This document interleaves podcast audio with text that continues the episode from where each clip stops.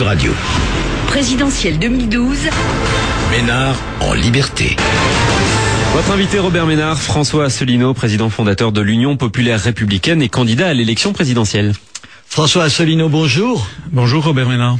Alors, on ne vous connaît pas vraiment, c'est pas vous faire insulte que, de, le dire. Qu'est-ce que c'est l'Union populaire républicaine? J'ai vu vous aviez été un proche de Pasqua, ensuite vous avez été jusqu'en 2006 membre de l'UMP, vous, vous avez claqué la porte. Pourquoi? Pourquoi vous avez créé un parti? Et qu'est-ce que vous voulez? Alors d'abord, permettez-moi de vous remercier de m'inviter parce qu'effectivement, si je ne suis pas connu, euh, c'est notre faute aussi. Non, non, non, c'est parce que c'est parce que je parle des journalistes. Je ne, suis pas, je ne suis pas invité par les par les grands, les très grands médias du, du pays. Alors, ben, vous commencez très fort. Vous me parlez de Pasqua, mais pourquoi vous parlez pas de Pasqua quand vous recevez Monsieur Sarkozy, par exemple, parce que Monsieur Sarkozy a été beaucoup plus proche de Monsieur Pasqua que moi. Parce que j'essaye de comprendre, juste, j'essaye de, de, mettre derrière votre votre nom quelque chose. Oui, non, euh, non, pour, pas pour monsieur, expliquer. Monsieur Dupont-Aignan aussi a été beaucoup plus proche de Monsieur Pasqua que moi. Il était député du du, du, RPF. Non, soyons sérieux. J'ai travaillé effectivement auprès de M. Pasqua il y a dix ans, pendant trois ans et demi, au Conseil général des Hauts-de-Seine. Ce n'était pas quand il était ah, mais ministre. dans ma bouche, c'est pas une insulte. Voilà. C'est juste, j'essaye de comprendre si vous êtes un souverainiste, comme on Non, dit. je ne suis pas un souverainiste. J'ai travaillé beaucoup dans les allées du pouvoir. J'ai été dans des cabinets ministériels du temps du gouvernement de M. Balladur, puis euh, du temps euh, du gouvernement de M. Juppé. Donc je suis effectivement un homme issu du Sérail. J'ai fait HEC, j'ai fait l'ENA, je suis sorti vice-major. J'ai tous les toutes les peaux d'âne, si l'on peut dire, euh, de la tous société les travers de tous les travers de, l'élite. française. Et donc je suis euh, je suis euh, sorti euh, de ce milieu. Pourquoi? Eh bien parce que j'ai découvert et la chose est grave. C'est pas du tout quelque chose de il n'y a pas de quoi plaisanter. J'ai découvert que la, la, France est actuellement dans une dans une situation extrêmement grave. Ce qu'il y a, c'est que nous avons un risque et je je pèse mes mots, un risque sérieux et imminent de pillage du patrimoine de la France sur le modèle grec, de dictature rampante sur le modèle grec ou italien, de destruction de nos acquis sociaux et de nos services publics sur le modèle grec et italien, de surveillance policière généralisée. Attendez, de surveillance qui, policière tout, généralisée, qui, j'insiste. Qui est responsable C'est Bruxelles Vous faites une fixation sur, non, je ne fais sur pas, l'Union européenne Écoutez, je ne fais pas une fixation. Quand la première fois que j'ai pu voter, je le raconte souvent à mes proches, euh, j'étais, c'était en 1979, j'étais encore étudiant, j'ai voté pour la liste de Madame Simone Veil aux élections européennes. J'étais donc tout On à fait pro, pro-européen. Bien. Pourquoi est-ce que j'ai créé l'UPR C'était votre question. Pour appeler l'ensemble des Français à se rassembler pour sortir de l'Union européenne. Et pourquoi je fais ça Est-ce qu'on peut je... so vous attendez vous vous êtes jusqu'au boutiste. Je, déjà quand un certain nombre de gens, Monsieur Dupont-Aignan, Madame Madame Le Pen dit il faut sortir de l'euro, déjà les gens non, non, non, sautent au plafond. vous vous dites il faut sortir de l'euro et même de l'Union européenne. Alors, vous vous rendez compte Alors puisque vous parlez de Madame Le Pen et de Monsieur Dupont-Aignan, il ne propose ni l'un ni l'autre de sortir de l'Union européenne. Vous avez raison. Et de l'euro. Euh, et, voilà. Et même de l'euro, ça n'est pas du tout clair puisque Madame Le Pen change de discours à peu près tous les jours. Non mais sur vous cette vous plus loin. Attends, on peut pas sortir de l'Union européenne. Euh, écoutez, Robert Ménard, vous savez qu'il y a un article qui s'appelle l'article 50 du traité sur l'Union européenne qui explique précisément comment on sort de l'Union européenne. Ah non, mais pour je parlais État. pas, je parlais, je disais pas ça. Je veux dire, est-ce qu'on a intérêt à sortir? Est-ce que c'est pas un Attendez, suicide collectif? Attendez, d'abord la première chose, je me permets d'insister, il y a un article qui permet de sortir du traité sur l'Union européenne. Donc dans la mesure où il y a un article du traité qui le permet, ça veut dire qu'on l'idée est possible. Ça veut dire également qu'on a le droit d'en parler dans une démocratie, Oh, sûr. dans une démocratie digne de ce nom. Il devrait donc y avoir un débat et un débat où l'on puisse avoir la possibilité de faire, de, de- d'exposer ses arguments et de pas être euh, constamment, si vous voulez, interrompu. Deuxièmement, je me permets d'insister sur le fait que si je propose la sortie de l'Union européenne, ça n'est pas par fantaisie, ça n'est pas par nostalgie, ça n'est pas par xénophobie, ça n'est pas pour parce que j'ai envie de revenir dans un monde qui est révolu. Ça n'est pas vrai. Là, si je propose ça, c'est parce que tout simplement j'ai découvert progressivement dans les cabinets ministériels où j'ai travaillé et ensuite ce que ne connaissent pas les Français, c'est-à-dire que tous nos pouvoirs réels ont été transférés soit à la Commission européenne à Bruxelles, soit à la Banque centrale européenne à Francfort, soit à Washington, au FMI euh, et à l'OTAN. Donc, nous avons affaire à une dictature qui ne dit pas son nom. Et moi, ce que je veux, C'est pas un gros mot dictature? Attendez, c'est quoi, monsieur? Vous savez ce qui s'est passé en Grèce? En Grèce, vous aviez un, mi- un premier ministre qui était, qui était légalement arrivé au pouvoir par la voie des urnes, qui s'appelait Monsieur Papandréou, Absolument, qui a proposé un, qui était socialiste, qui a proposé un référendum avant de mettre son pays à, à feu et à sang, comme c'est actuellement le cas. Eh bien, il a été viré, vous l'avez vu en 15 jours, par une oligarchie financière, et il a été remplacé par Monsieur Papademos, qui a été sélectionné par qui? Il a été élu par personne, il a été sélectionné par Goldman Sachs et par la Commission européenne. C'est exactement ce que dans l'Antiquité on appelait un dictateur, c'est-à-dire un expert auquel on avait un prétendu expert auquel on avait recours pour dicter ce qu'il fallait faire. Et alors vous allez me dire oui, mais c'est un cas particulier. Non, ça n'est pas un cas particulier puisque c'est la même chose euh, qui vient de se passer également en Italie En où Italie. M. Berlusconi a été remplacé par M. Mario Monti et également sélectionné par Goldman Sachs et par la Commission européenne. Je- J'entends tout ça, mais en même temps, est-ce que c'est un peu comme la loi de la gravitation universelle? Je jette une pierre, je peux regretter, elle me tombe sur la tête. Est-ce que euh, le, le fait de s'associer à d'autres dans un monde aussi dur qu'aujourd'hui, c'est pas inévitable malgré malgré les inconvénients que vous décrivez. Est-ce que seule la France peut peser d'une manière ou d'une autre à l'échelle mondiale si elle n'est pas associée à l'Allemagne, aux autres pays européens, aux 27 Oui, mais ça, si vous me permettez, c'est l'un des bobards euh, connus de la propagande. Pourquoi vous ne demandez pas si vous avez si vous recevez le président de Renault? Le président de Renault et Renault s'est allié avec qui? Il s'est allié avec Nissan, japonais, contre l'allemand Volkswagen, euh, contre pour mieux lutter contre l'allemand Volkswagen. Thomson s'est allié avec qui? Avec le chinois TCL pour mieux lutter contre Siemens.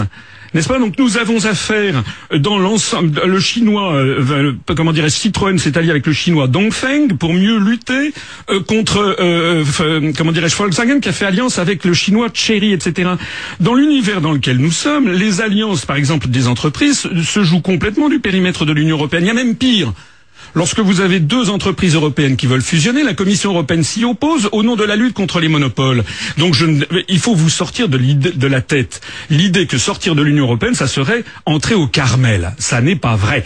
Quand on sort de l'Union européenne, on restera un pays totalement, euh, euh, un- un- comment dirais-je, inclus dans l'univers international et avec des alliances internationales. François Asselineau, président de l'Union populaire républicaine, candidat à l'élection présidentielle. Sud Radio. Présidentielle 2012. Ménard en liberté. Mon invité jusqu'à 9h, c'est toujours François Asselineau, président de l'Union populaire républicaine, candidat à, la présidentielle. Monsieur, monsieur Asselineau, vous parlez d'asservissement de la France. C'est pas mon mot, c'est votre mot.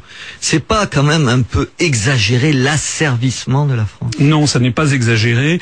Le problème auquel nous sommes confrontés, si vous voulez, c'est que les, Fran- les Français ont le sentiment confus qu'on leur a volé la France, mais la propagande empêche un grand nombre d'entre eux de comprendre qui est le voleur. On nous a volé nos pouvoirs. Les Français ne l'ont pas compris. Moi, ce- quand je parle d'asservissement, je, sais de quoi je parle. Par exemple, tous les candidats actuellement, et non les moindres, prétendent vouloir lutter contre les délocalisations. Mais ça, c'est très facile de dire je vais lutter contre les délocalisations. Ils le disent tous. Mais pourquoi ils ne, ils ne le peuvent pas? Moi, je suis le seul candidat qui entre dans les détails. Robert Ménard, quand vous signez un contrat, par exemple, pour acheter un appartement Oui. ou pour acheter ou pour, ou pour acheter une voiture, vous vous regardez toutes les clauses de ce contrat et vous savez bien que vous n'avez pas ensuite la possibilité de faire n'importe quoi. Eh bien là, c'est pareil. Il faut que les Français, c'est mon devoir, parce que j'ai vu ce que, c'était dans les allées du pouvoir. Il faut que les Français comprennent quelles sont les clauses du contrat qui nous lient à l'Europe.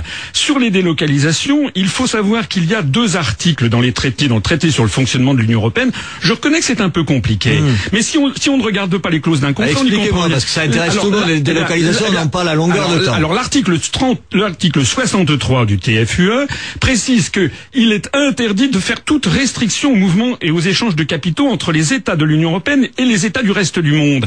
Et l'article 32 promeut les, importations et les exportations de- avec le reste du monde. Ça veut dire quoi? Ça veut dire qu'ils nous racontent des cracks, les candidats, quand Bien ils nous sûr. disent, tant qu'on est dans l'Union Européenne, vous vous me dites, tant qu'on est dans l'Union Européenne, toutes ces, tout ce discours sur les délocalisations, patati patata, ça n'a aucun sens parce qu'on est lié par un contrat. Absolument. C'est ça que vous C'est ça que je dis, c'est-à-dire que tant que nous n'aurons pas, et ça je mets au défi. Mais ils le qui- savent, les autres. Eh bien, écoutez, Robert Ménard, essayez d'organiser un débat entre moi-même et Monsieur Sarkozy, ou bien Monsieur Hollande, ou bien Monsieur Bayrou, et, ou les autres d'ailleurs, et qu'on et qu'on mette sur la table et qu'on dise devant des millions de Français, voilà, ce que disent les articles 32 et 63. Et c'est pareil pour l'agriculture, qui est soumise aux articles 38 et 39. C'est pareil pour la dette publique et l'impossibilité qui est faite aux banques de monétariser une partie du déficit public. C'est l'article 123, etc. Ça veut dire etc. qu'on est pieds et poings liés Oui, nous sommes pieds et poings liés. C'est la raison pour laquelle nous avons une espèce de théâtre d'ombre dans cette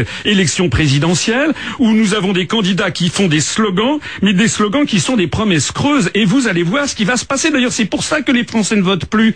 C'est parce que les Français votent, ils, ils font confiance à des grands responsables politiques et ils découvrent qu'après la politique qu'ils mènent n'a plus rien à voir avec ce qu'ils avaient promis. attendez. Alors on sort de l'euro, on sort de l'Union européenne, on sort de l'OTAN aussi. Même la gauche s'est résignée à dire il fallait y être. Regardez, s'il n'y avait pas eu l'OTAN, qu'est-ce qu'on aurait pu faire sur la Libye par exemple? Vous avez raison de parler de la gauche parce que tout à l'heure vous avez vous m'avez donné un petit coup de patte en faisant de moi un homme de droite. Je signale que l'Union Je suis populaire pas sûr que ce soit un coup de patte Si, dans, auprès, dans ma si, bouche. non, non, parce qu'auprès d'un certain nombre de vos auditeurs. Ah on y reviendra sur votre votre euh, votre obsession de je suis ni à Non, droite oui, ni à oui, non, gauche. c'est pas une obsession, c'est Ah une ouais, réalité. C'est une réalité. Alors il faut le- de l'OTAN aussi? Il faut, oui, il faut sortir de Mais on l'OTAN. n'a pas les capacités militaires de faire quoi que ce soit tout seul. Mais attendez, c'est quoi les capacités militaires? Il faut sortir. Intervenir en Libye, s'il n'y avait pas eu l'OTAN, on n'aurait pas Mais pu le attendez, faire. vous savez ce qui se passe actuellement en Libye? Oui, je suis pas sûr qu'on ait une bonne, ré- Vous bonne savez idée de le faire. Qu'actuellement, point, actuellement, en Libye, nous, euh, ce qui est en train de s'installer, c'est un régime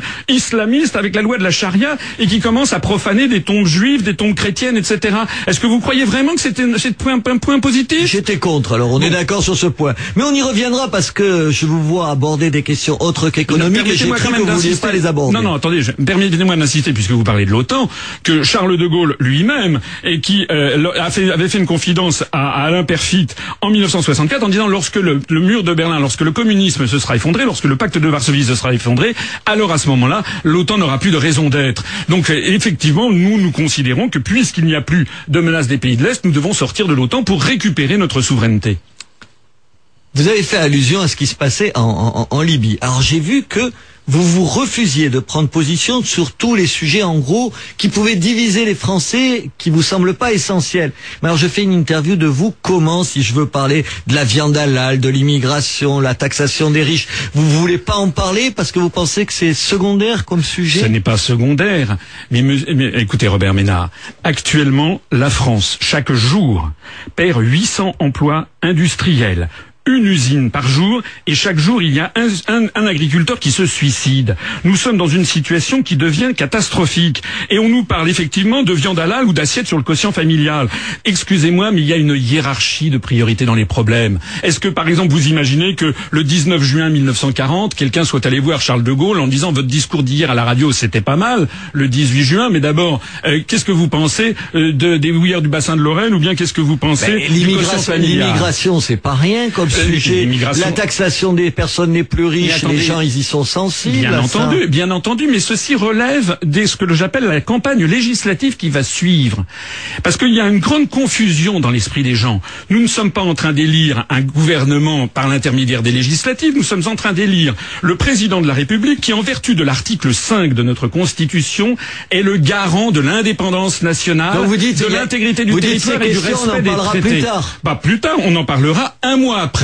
Mais le- l'élection du président de la République, c'est élire le chef de l'État, c'est élire le stratège, c'est élire le garant de notre liberté collective. Alors les problèmes d'insécurité tout ça, on en parle dans deux mois aussi. Mais attendez, par ailleurs, je rappelle, puisque vous parlez des questions d'immigration, qu'elles sont également complètement transférées à Bruxelles. Ce sont les articles 76 et suivants du traité sur le fonctionnement de l'Union on peut quand européenne. même décider demain, comme l'a dit Nicolas Sarkozy, de réduire de façon drastique le nombre d'immigrés. attendez, vous savez que lorsque le gouvernement avait décidé, ça, je ne prends pas parti sur la position, sur la décision, mais lorsque le gouvernement avait décidé une expulsion massive de Rome, nous avons été immédiatement euh, menacés d'être déférés devant la Cour de justice par la commissaire européenne, Madame Viviane Reding, parce que c'était contraire aux traités européens. Donc là, nous, là aussi, nous parlons de, de, de sujets sur l'immigration qui ne dépendent plus de la France. Vous savez ce que c'est que la carte bleue européenne? Eh bien, c'est une imitation de la green card américaine qui favorise l'immigration. Euh, on, on choisit les gens les plus éduqués des pays du Sud. On se livre à un pillage des, des ressources humaines des pays du Sud. Tout ça est décidé par l'Union européenne. Les Français ne le savent pas, mais on les Et fait. finalement, alors pourquoi on fait une élection si tout se décide à Eh Bruxelles bien, c'est la vraie question que des Français devraient se poser, Robert Ménard. Et c'est justement la raison pour laquelle je suis ici à mettre un petit peu, si vous voulez, à être l'empêcheur de tourner en rond dans cette élection, parce que je dis aux Français la vérité. Vous êtes un peu paranoïaque quand même. Alors, je vais vous donner un exemple. J'ai vu que vous aviez étudié les logos des autres partis. Et celui, celui de l'UMP, par exemple, vous dites que le bleu et le rouge choisi par l'UMP n'est pas celui du drapeau français, mais celui du- plutôt du drapeau américain. Honnêtement. Non, non, c'est pas ce que j'ai dit. J'ai dit que ce sont des couleurs C'est ce qu'il y a- c'est ce américaines. qu'il y a sur votre site. Ah ben, allez sur le site UPR, Union c'est- Populaire c'est là où je suis Républicaine. allé, vous vous en voilà. doutez. Eh bien, allez voir. Effectivement, c'est un C'est- peu, c'est un peu c'est détail. un jeu Non, non, non, non, non, c'est c'est pas un jeu. C'est Non, non, sérieux? Non, non, non, non, parce que ça témoigne de ce que l'UMP en fait est complètement américanisé. Et effectivement, vous verrez le rouge et le bleu du, puisque vous vous évoquez cette question. Ben oui, mais parce assez, que j'ai assez vu ça, accessoire. évidemment. Eh bien, ce sont des, des- ce sont des couleurs un peu acidulées, un peu métallisées, qui sont typiquement les couleurs du Parti républicain américain. Dans nos exemple. logos, on est, on est dans nos têtes. Oui, nous avons une. Robert Ménard, c'est pas drôle du tout. Hein. Nous faisons actuellement l'objet d'une véritable colonisation mentale et culturelle venue des États-Unis. La mondialisation, ça n'est pas du tout. Vous savez ce que c'est le vrai nom de mondialisation? C'est américanisation. Et nous, nous sommes pour l'universel, ce qui est tout à fait autre chose. François Asselineau, président de l'Union populaire républicaine, candidat à la présidentielle. Allez, c'est à vous, 36-28, vous dites Sud Radio, et vous lui posez les questions que vous voulez lui poser. Échanger, contester, révéler. Sud Radio. Ouvrez-la. Sud Radio. Présidentielle 2012. Ménard en liberté. Et on retrouve Robert Ménard et son invité François Asselineau, président fondateur de l'Union populaire républicaine et candidat à l'élection présidentielle. Allez, François Asselineau, on va du voir du côté de nos auditeurs, et ils sont nombreux. Xavier, Xavier, c'est à vous, Xavier. Qu'est-ce que vous voulez poser comme question à Monsieur Asselineau? Eh bien, ma question, elle est toute simple. D'abord, j'aim- j'aimerais juste me présenter brièvement. Je suis étudiant en droit depuis plusieurs années. Je prépare le concours d'avocat. Je suis justement très, très intéressé par les, les analyses qui sont euh, quasiment irréfutables de M. François Asselineau. La rigueur intellectuelle qu'il apporte dans ses analyses. Ma question, elle est toute simple. Euh, pourquoi M. François Asselineau, qui est un monarque euh, émérite, euh, qui a des analyses irréfutables, euh, qui a un juriste averti, pourquoi cet homme-là ne dispose pas d'un relais médiatique à, cin- à 10 jours de, de- de la fin des, des parrainages? Pourquoi, pourquoi c'est aujourd'hui, à 10 jours de la fin des parrainages, qu'une radio de grande écoute nationale lui donne la parole Et ça, c'est et ça, c'est une question qui est importante, je pense, et à laquelle M. François Asselineau peut répondre. Euh, Xavier, merci, euh, merci. Je vous signale juste que j'ai déjà interrogé, c'était le 10 novembre, j'ai vérifié euh, François Asselineau. Je pense que j'ai dû être un des rares à, à- à le faire. Je dis ça pour défendre ces stations où je, où je travaille et où on reçoit. c'est exact, mais, mais je, vous- mais je suis intervenu de 2 minutes 45 secondes. Je sais, pas assez, je le sais, vous avez raison. Les, euh, J'ai lu vous, que vous disiez que des, des journalistes, pour rebondir sur la question, sont des agents du système. Vraiment des agents du système. Écoutez, euh, la question que posent vos, deux- vos auditeurs est quand même une question excellente, parce que nous avons affaire actuellement à une élection présidentielle qui n'est pas du tout à deux tours, comme on nous le dit. C'est une élection à quatre tours. Le premier tour, ce sont les grands médias qui décident de qui va être un grand candidat, un moyen candidat, un petit candidat. On s'appuie sur quelque chose, quand on s'appuie sur les résultats électoraux. mais- non, mais attendez, sur- mais, mais oui, mais attendez, quand vous créez, vous savez quelle est la situation politique actuelle, Robert Ménard? Actuellement, quand vous croisez les gens dans la rue, les plus de 18 ans, Hmm. il y en a 15% qui ne sont pas inscrits dans les listes électorales, il y en a 50% qui, au cours des trois derniers suffrages nationaux, n'ont pas voté, se sont abstenus, et il y en a encore Qu'est-ce que- 2% Ouais, Vous me dites quoi? Vous me dites que pour rentrer sur la scène politique, le ticket est tellement cher qu'on n'y arrive pas? Oui, je dis, je dis, attendez, je dis deux choses. Je dis la première chose, c'est qu'il y a deux Français sur trois actuellement qui ne votent plus ou qui ne sont pas inscrits sur les listes électorales. Ça veut Parce dire que l'offre est pas la bonne offre. Ben, Bien entendu, c'est parce que les, d'ailleurs, vous savez les sondages, vous les voyez les sondages qui sur la sur la campagne actuelle, il y a entre 65 et 70 des, des sondés qui disent qu'ils se plaignent de la campagne parce qu'elle est nulle. Et Ah c'est oui, vrai, et c'est vrai qu'elle est nulle. Donc il faut Mais c'est donner. la faute aussi aux médias alors. Mais non, Eh bien, mais- vous pouvez le dire ici. Attendez, moi je Écoutez, le je, pense veux en pas, je ne veux pas taper sur, sur les journalistes. Comment- Attendez, non. vous tapez sur tout le monde et comme vous êtes face à les journalistes, vous n'allez pas le faire. Non, je vais pas une- taper. Attendez, Robert Ménard, Il y a une je ne vais pas- caste politico-médiatique Oui, je, en attendez, France. je ne vais pas taper Robert Ménard. Vous avez la gentillesse, vous êtes le premier. Oh, vous pouvez taper tant que vous Non, voulez. vous il y, a- il y a eu des journalistes de radio de la bande FM auxquels je rends hommage et qui ont bien voulu m'inviter. D'ailleurs, en général, quand je passe, que ce soit par exemple sur euh, Radio Ici et Maintenant, ou sur Beurre FM, ou sur Radio Vous n'êtes pas Notre-Dame. obligé de faire la pub Non. pour tous Eh, nos oh, eh ben, concurrents. écoutez, tout de attendez, suite. eh bien, à chaque fois, j'ai des scores, j'ai d'excellents scores. Non mais c'est de notre Bon. faute, vous avez raison. Donc, la question- On est tous pareils, ces journalistes. Journaliste, on est dans un petit monde souvent coupé des gens. Non, c'est pas voilà. uniquement ça, c'est que je pense que lorsque on, on a un discours qui est totalement novateur comme le mien et fondé sur des arguments extrêmement solides, c'est en tout cas la faiblesse de, de- de ce que je crois à penser, eh bien dans ces conditions, vous devez donner la parole à des forces politiques nouvelles. Parce que je ne suis pas un petit candidat euh, comme la dame qui se présente en niqab ou comme monsieur Werner qui dont le seul programme est d'avoir 20 ans ou bien comme je ne sais plus également euh, Cindy Lee là, du parti du plaisir, faut pas se moquer du monde. J'ai un pédigré que je vous ai déjà expliqué. Il se trouve que pendant plusieurs années, j'ai été par exemple l'un des Français, sinon le Français qui connaissait le mieux tous les dirigeants asiatiques. J'ai une expérience internationale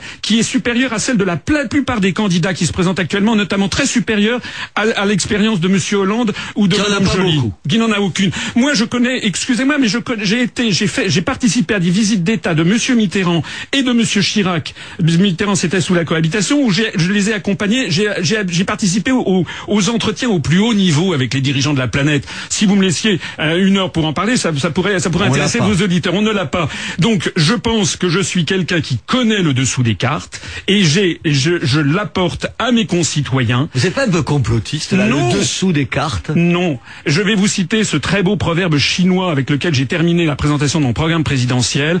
Dans un pays en proie au chaos, apparaissent des responsables loyaux. Eh bien voilà, la France est en très risque. Vous êtes un de ces responsables Oui, loyaux et pas seulement moi, parce que les gens qui nous rejoignent à l'UPR, je peux vous assurer que ce sont des Français, et d'ailleurs des étrangers qui prennent la nationalité française, on en a eu trois exemples parmi nos adhérents, eh bien ce sont des gens qui veulent que vive la France et qui veulent se mobiliser pour éviter qu'elle ne, se, qu'elle ne soit détruite. William, William, bonjour. William. William. Vous m'entendez? Ah, moi je vous entends très bien. Vous nous appelez de Carcassonne, William. Oui, voilà, tout simplement. Bon, écoutez, j'écoutais monsieur. Euh, la question que je pose, alors, je n'ai pas pu évidemment euh, écouter le tout début de l'émission, mais euh, bon, si je crois bien comprendre euh, son programme, qui est celui qui se fonde sur bah, retrouver sa souveraineté déjà, premièrement, euh, on va dire euh, donc euh, au niveau de la France, pour pouvoir euh, répondre aux questions que se posent de nombreux Français. Eh bien, euh, la question que je pose tout simplement, mais en quoi, monsieur, puisque vous avez l'air de dire que tous les autres candidats étaient différents, mais à vous écouter, bah, je prends l'exemple de Marine Le Pen, Hmm. exactement ce qu'elle dit. Allez, William. Alors William vous dit, au fond, vous dites la même chose que Marine Le Pen. Alors, je n'ai pas tellement le- la, la possibilité de répondre en détail. Je renvoie à, à notre Vous site. êtes proche de Marine Le Mais Pen pas du tout, pas du Bah, tout. attendez, c'est pas un crime Mais non non, non, non, non, mais non, non. Ah non. S'agissant du Front National, le Front National ne propose absolument pas de sortir de l'Union européenne. Le Front National sur l'euro dit Déjà l'euro, ils veulent non, sortir. non, mais même pas, mais même pas, Madame Oh, Le Pen. elle le dit non, tout le mais non, mais non. Écoutez, excusez-moi, son mari euh, Louis Alliot a été interviewé chez Bourdin l'autre fois. Il avait dit non, non, Madame Le Pen ne sortira pas. Son compagnon, c'est oui, pas son mari. oui. Je- je tiens à la Oui, bon, bref. Je oui. Euh, donc, euh, euh, non, mais de toute façon, c'est toute la fi- c'est toute la famille. Déjà, la première différence entre l'UPR et le Front National, c'est que nous, on n'est pas une SARL familiale avec le père, la fille, le gendre et la petite fille. Bon, donc, deuxièmement, deuxièmement, nous, ce que nous disons. Ça va lui faire plaisir, ça. Mais, mais c'est la vérité. Mais elle est procédurière, elle va vous faire un procès Ah bah, euh, elle n'est pas la fille de son père, peut-être? Absolument, mais je vous faisais juste une remarque. Continuez. Non, vous n'êtes pas proche du Front National. Pas du tout, parce que d'ailleurs une majorité de nos adhérents viennent de, de sensibilité de gauche, mais nous en avons également qui viennent de la droite. Le Front National pourrit tous les débats puisque on fait croire aux Français que vouloir sortir, par exemple, de, l'euro, vouloir récupérer notre souveraineté, ce serait l'équipe, ce serait forcément tenir des propos d'extrême droite, aller danser à Vienne dans un bal contesté avec des néo-nazis, euh, faire des déclarations à l'emporte-pièce sur l'immigration, dire que les immigrés sont une armée d'occupation, etc., etc. Donc, le vrai rôle du Front National, c'est que depuis 29 ans maintenant, il empêche tous les vrais débats sur la question de se tenir. C'est la raison pour laquelle on ne peut même pas parler de l'euro en France, puisqu'aussitôt on vous soupçonne d'être d'extrême droite. Vous savez ce qu'a dit Monsieur Stiglitz, prix Nobel d'économie américain Non. le 31 janvier Vous allez me le dire en 10 secondes et on va arrêter. il a dit les, les pays qui sortiront les premiers de la zone euro seront ceux qui s'en sortiront le mieux. Alors ça nécessite un vrai débat et ça ne nécessite pas. et il ne faut surtout pas le confondre avec les, les, les rodomontades de Madame Le Pen sur la viande halal. François Asselineau, candidat au présidentiel, et c'est à vous, vous continuez jusqu'à jusqu'à 9h à lui poser vos questions. Échanger, contester, révéler. Sud Radio. 3628. Ouvrez-la. Sud Radio. Présidentielle 2012. Ménard en liberté. François Asselineau, alors on va continuer avec nos, nos, nos auditeurs. Je rappelle, président de l'Union populaire républicaine, candidat à la présidentielle. Adrien, bonjour Adrien. Oui, bonjour. Votre question Adrien, sur la Grèce, c'est ça Ouais.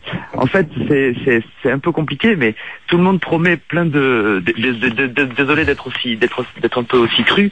Tout le monde promet plein de plein de choses, et c'est vrai qu'il y a plein de plein de sujets brûlants sur le sur le feu. Mmh. Il y a il y a la Grèce, il y a la crise. Là, pour ce programme en question, il y a il y a la sortie de de de l'Europe, de l'Union européenne, etc. Re- revenir, euh, pour faire simple, revenir au franc, quoi, en quelque Mhm. sorte, ou à une autre monnaie. Euh, et à côté de ça, euh, moi, il me semble qu'il y a quand même un, un sujet qui est un peu plus préoccupant, c'est euh, euh, c'est les, habi- les habitations et euh, le fait que euh, il y, a, il y a des.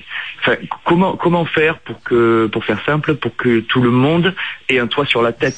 Et un toit sur la tête. Alors Adrien, on va tout de suite se retourner vers, euh, vers François Asselineau. Ça tombe bien, tout à l'heure j'avais le président de, de Draw Logement qui, qui, ra- qui rappelait, qui rappelait la dure réalité de tout ça, parce que tout ça, ça se traduit par, par, par des malheurs pour les gens. Il y a 150 000 personnes qui n'ont pas de, qui ont pas de quoi se loger. Il y a 8 millions de Français euh, qui sont pauvres. Il y en a 4 millions qui, à qui il reste 500 euros par mois une fois qu'ils ont payé leur loyer. Qu'est-ce que vous leur dites à tout cela? Alors d'abord, Robert Ménard, je suis très sensible à ça. Je le suis d'autant plus que j'ai été justement au Conseil général des Hauts-de-Seine il y a une dizaine d'années et j'ai vu l'extrême difficulté de nos concitoyens à trouver un logement euh, dans d'ailleurs la plupart des grandes villes de France.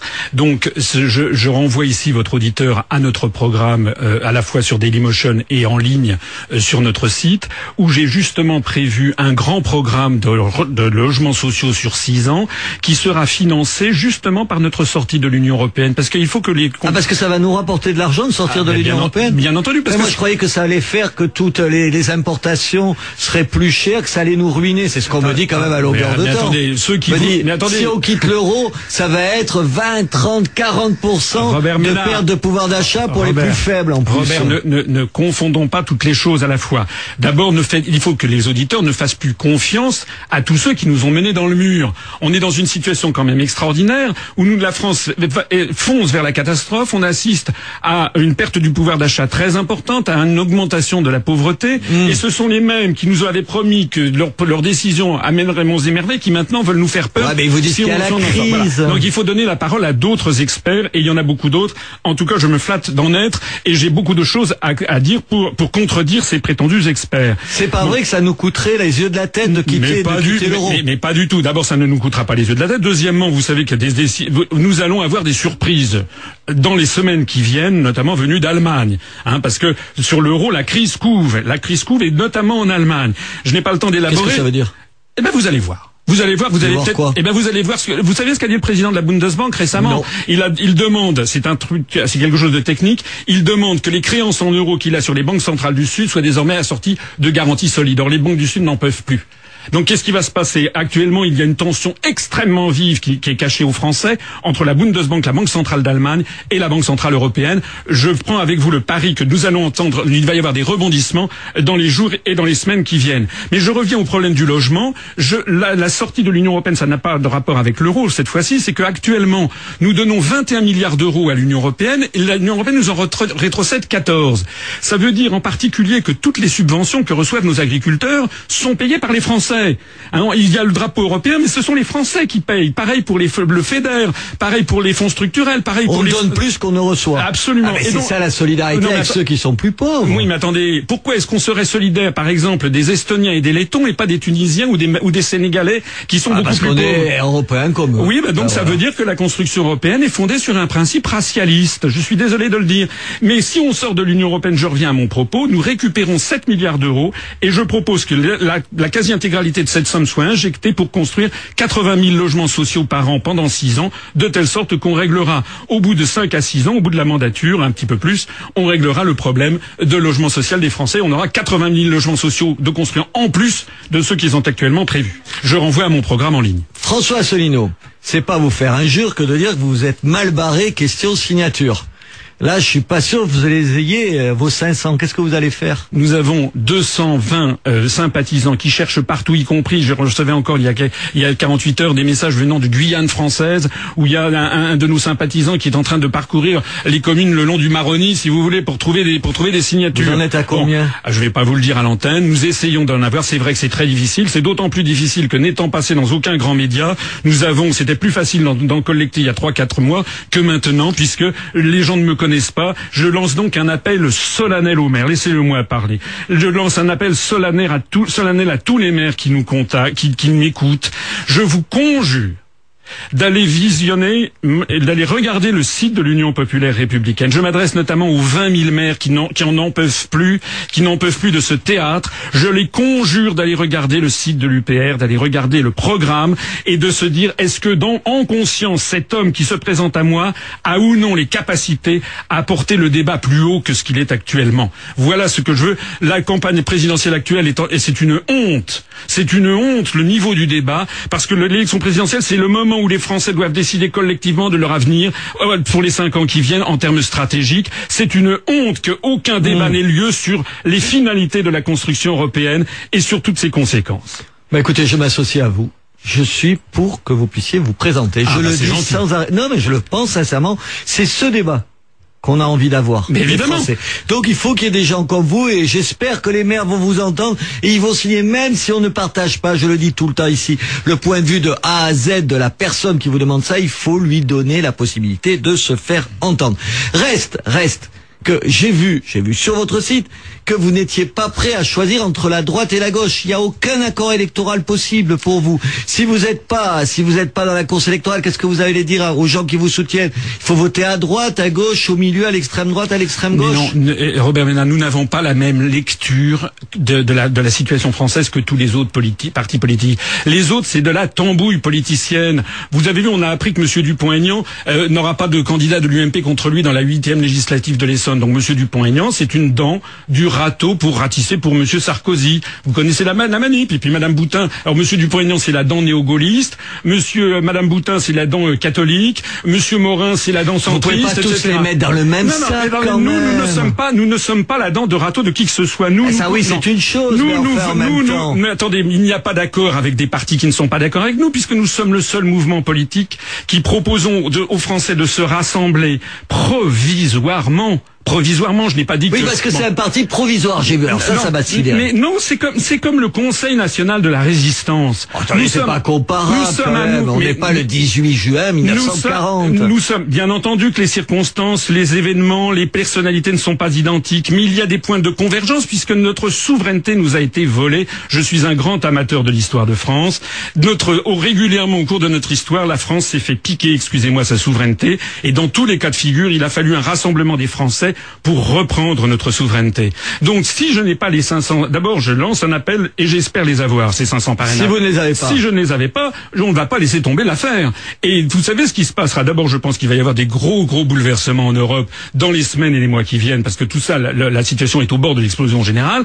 Si ça n'est pas le cas, eh bien, euh, je ne sais pas si nous pourrons aller aux législatives, parce que ça nécessite beaucoup d'argent, mais nous irons probablement euh, aux élections européennes, mais avec un discours radicalement nouveau, parce que je transforme... Allez aux élections européennes pour dénoncer l'Europe. Oui, parce que je transformerai les élections européennes en un référendum national. Voulez-vous, oui ou non, sortir de l'Union européenne? Et on a compris la réponse de François Asselineau, c'est il faut sortir de l'Union européenne, de l'euro et même et même de l'OTAN. François Asselineau, président de l'Union populaire républicaine, il lui manque des signatures. Alors les maires là, les petits maires de nos petites communes, il faut soutenir les candidats qui n'y arrivent pas. Je vous lance cet appel, vous l'appelez, vous allez sur son site et vous l'aidez à se présenter. C'est ça la démocratie. François Asselineau, merci. Échanger, contester, révéler. Sud Radio, 36 28, ouvrez-la.